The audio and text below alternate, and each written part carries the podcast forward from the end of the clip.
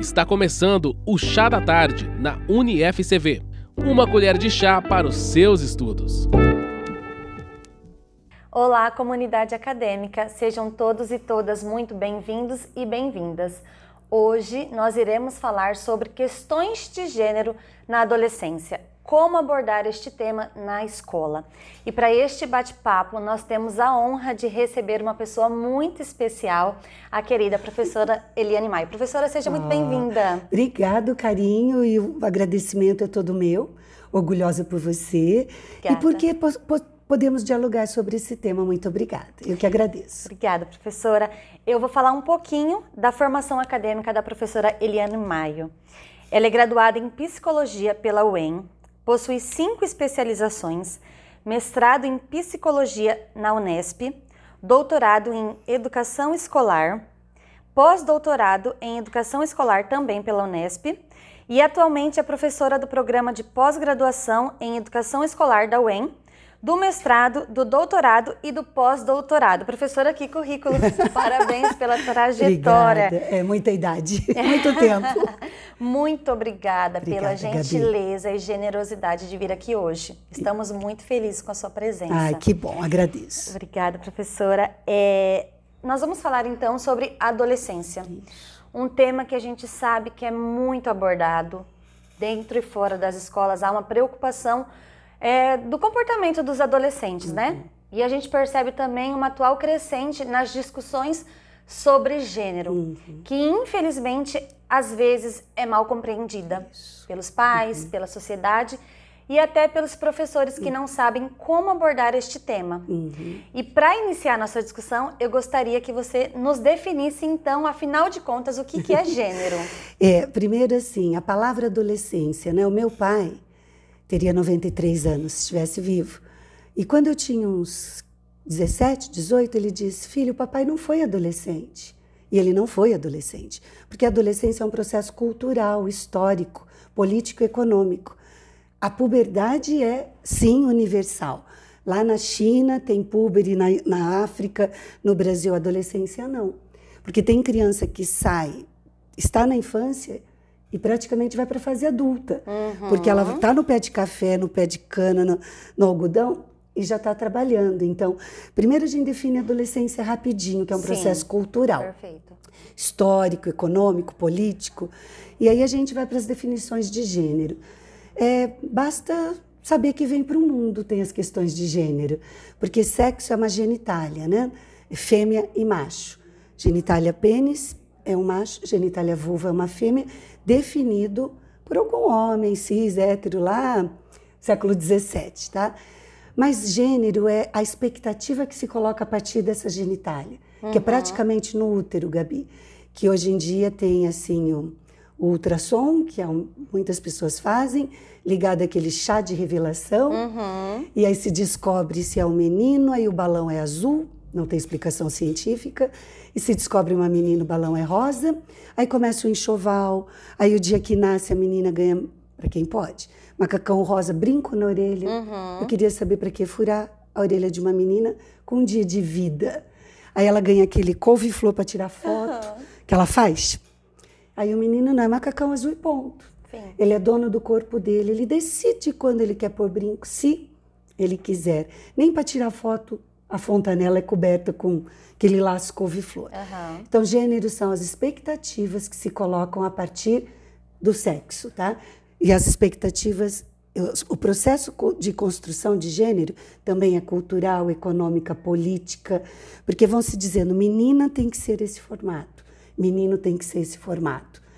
E aí tudo que tiver o entorno da criança é feito para que se sigam esses gêneros heteronormativas, né? Que é o menino tem que ser macho, ganhar brinquedo de bola, carrinho, espada, tudo para o espaço público. Uhum. A menina ganha boneca, carrinho de boneca, panelinha, vassourinha, tudo para espaço privado.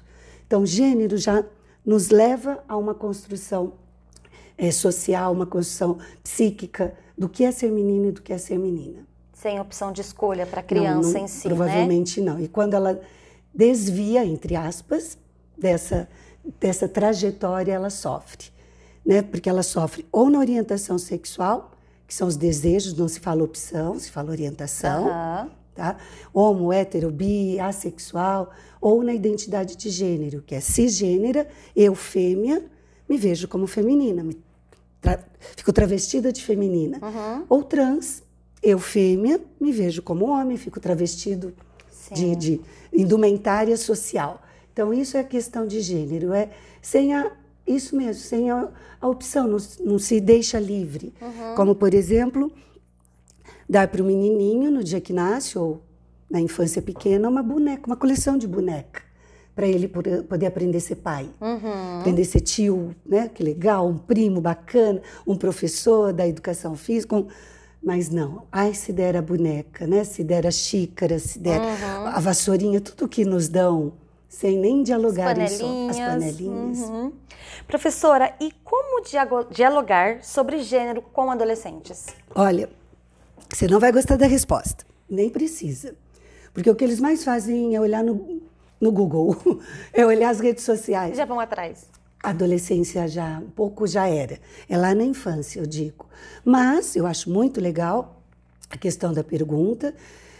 É como dialogar? Primeiro, a pessoa adulta que está com eles, com elas, a pessoa adulta que é a pessoa de autoridade, que seja professora, pai, mãe, é autoridade, uhum. né? Que é essa pessoa que conduz, é ela limpar dos preconceitos que ela tem. É Primeiramente, difícil. né? Gabi, é dificílimo. Porque eu escuto na minha história, trajetória de vida que você leu, ai professora, mas hoje em dia inventam tanta moda, né? É, letra, LGBT, eu não sou obrigada a saber. É assim, professora, eu digo, é assim. Uhum. Mas como que eu vou saber? Estudando. Sim. Né? E tirando, limpando seus preconceitos. Ninguém quer, o país que mais mata gays e travestis, ninguém quer virar nada para ser número. Então eu falo, professora, você, como dialogar? Estudando. Por isso que eu acho legal ter encontros de formação Sim. continuada, esse bate-papo de hoje. Como dialogar? Limpando dos seus próprios, limpando as arestas e deixar a molecada falar. É muito lindo. Eles, Eles têm muito a contribuir. Né? Eles querem e precisam e merecem. Com certeza. Eu termino uma fala, ontem eu estive com adolescentes, eles, a fala é aquela coisa mais, eu em cima, em cima não, pertinho deles, mas sentadinho, quando acaba faz uma roda. Eu quero ficar mais três horas lá porque eles querem contar a história para quem tem ouvidos para ouvir. Então, como, fal como falar? Fala muito não, escuta. Deixa perfeito, eles dialogarem, perfeito. aí você vai lá, anota, tu fala, vou estudar, mas tem que ter vontade. Perfeito, professora. E qual é a importância de se tratar questões de gênero Isso. nas escolas uhum. e como abordar na prática educativa? Isso, excelente pergunta. Falar de gênero não é só a fala, é o espaço inteiro. Eu, eu, eu adoro artefatos culturais da escola, a cultura visual. Tudo para mim chama atenção. Eu olho para o quadro, analiso por que, que ele está ali, o que ele está fazendo ali, esse enfeite. E a escola ainda é heterocentrada e ainda é machista e sexista. A porta da sala, você olha a porta da sala, está assim né, porta da turma. Então, resolve colocar bichinhos. Uhum. Então, assim, agora todas as salas da educação infantil, bichinhos. Aí você vai na porta, tá lá assim. A fêmea girafa e o macho girafa. A fêmea tá com aquele olhar doce, com o cílio postiço desse tamanho, com o laçarote rosa aqui. O macho girafa, duro, áspero, com boné azul. Eu falo, professora, por quê? Ai, mas é que, né? Não, por que você não faz foto da turma? Olha que legal. Então, falar de gênero é a escola como um todo. Tá? As festinhas heteronormativas que tem que ter, a festa junina que está para acontecer, uhum. tem que fazer macho e fêmea para dançar. E quando acaba macho, ah, tem um professor que fala assim: mãe, veste sua menininha de menininho, porque acabou o casalzinho. Mas eu nunca vi o contrário. Uhum. Veste seu menininho de menininha, porque acabou fêmea. Agora, no terceirão, não. No terceirão, eles travestem. Né? Uhum. Então, como falar não é só falar. Falar é necessário, estudando a faixa etária de cada, cada etapa e estudando muito sobre o que é gênero, o que levar. Mas não é só falar, é o espaço inteiro tem que ser analisado. E por que a importância do falar? Não é para transformar menino em menina, que é a tal da ideologia de gênero que inventaram para que calasse nossas bocas, uhum. para que nós mulheres continuássemos submissas e os homens né, mandando. É falar de ética, de justiça, de igualdade, de equidade e respeito. Isso é gênero. Exemplo: para que fazer fila de menino e menina em escola? Quero explicação científica. Quero explicação científica. Não tem. No Brasil, é para ir para o banheiro. Fora daqui, nem tanto. Então, eu morei na Espanha, pós-doc lá, banheiro era único. Uhum. Não tinha fila para nada, né? Aí eu digo, professora, por quê? Ah, porque eles batem nas meninas, não deixe. Você Sim. não permite, uhum. eu falo. Faz uma roda de conversa. Então, falar de gênero é falar de igualdade, de ética, de justiça. Perfeito. É dizer, as meninas podem tanto quanto os meninos. O futebol é legal para menina quanto para menino. É, essa igualdade, uhum. trazer dados de lutas das mulheres feministas, trazer a, a, desigualdade que ainda. Isso é trabalhar gênero nas escolas. Perfeito. Uma prática pedagógica é, para instruir o aluno Isso. a lidar e tentar desconstruir a desigualdade de gênero que a gente Isso. tem na sociedade, né? Isso. Seria uma preparação. Principalmente, tá? Porque, veja, o Brasil é o quinto país de feminicídio no mundo. Isso é muito triste. A desigualdade salarial, eu fui da palestra uma vez, trouxeram o recibo, a mesma palestra que o professor ao lado. O recibo para mim era, exemplo, 500 reais, o dele era 5 mil, e eu tinha doutorado e ele não. Então você diz, eu falei, professor, eu falei, moça, errou um zero, faltou um. Ai, professor, é, é uma coisa assustadora isso, sabe? Você fala, poxa, estou sendo chamada para um igualdade, igualdade ou não, tá? uhum. tá? Então é isso, é destacar em cada contos de fadas e cada histórias de livros que são lidos na escola cientificamente. Mas a, a autoridade tem que ter esse olhar, porque os adolescentes e as adolescentes adoram. Sim, professor tem que estar preparado, muito, né? Muito. muito. preparado. Então tem que estudar. E tem que estudar. Tem que estudar, não uhum. tem jeito. Professora, e para finalizar, é, é, como que estão os estudos Ai, sobre gênero? Apaixonante. Eu estudo isso, eu estou formada há 38 anos.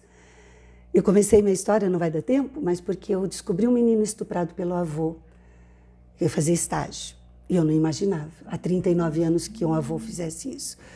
E de lá para cá eu nunca mais parei. Há 39 anos, em honra a esse menino, que eu dei Sim. aula futuramente para ele, posteriormente, quer dizer, foi meu aluno.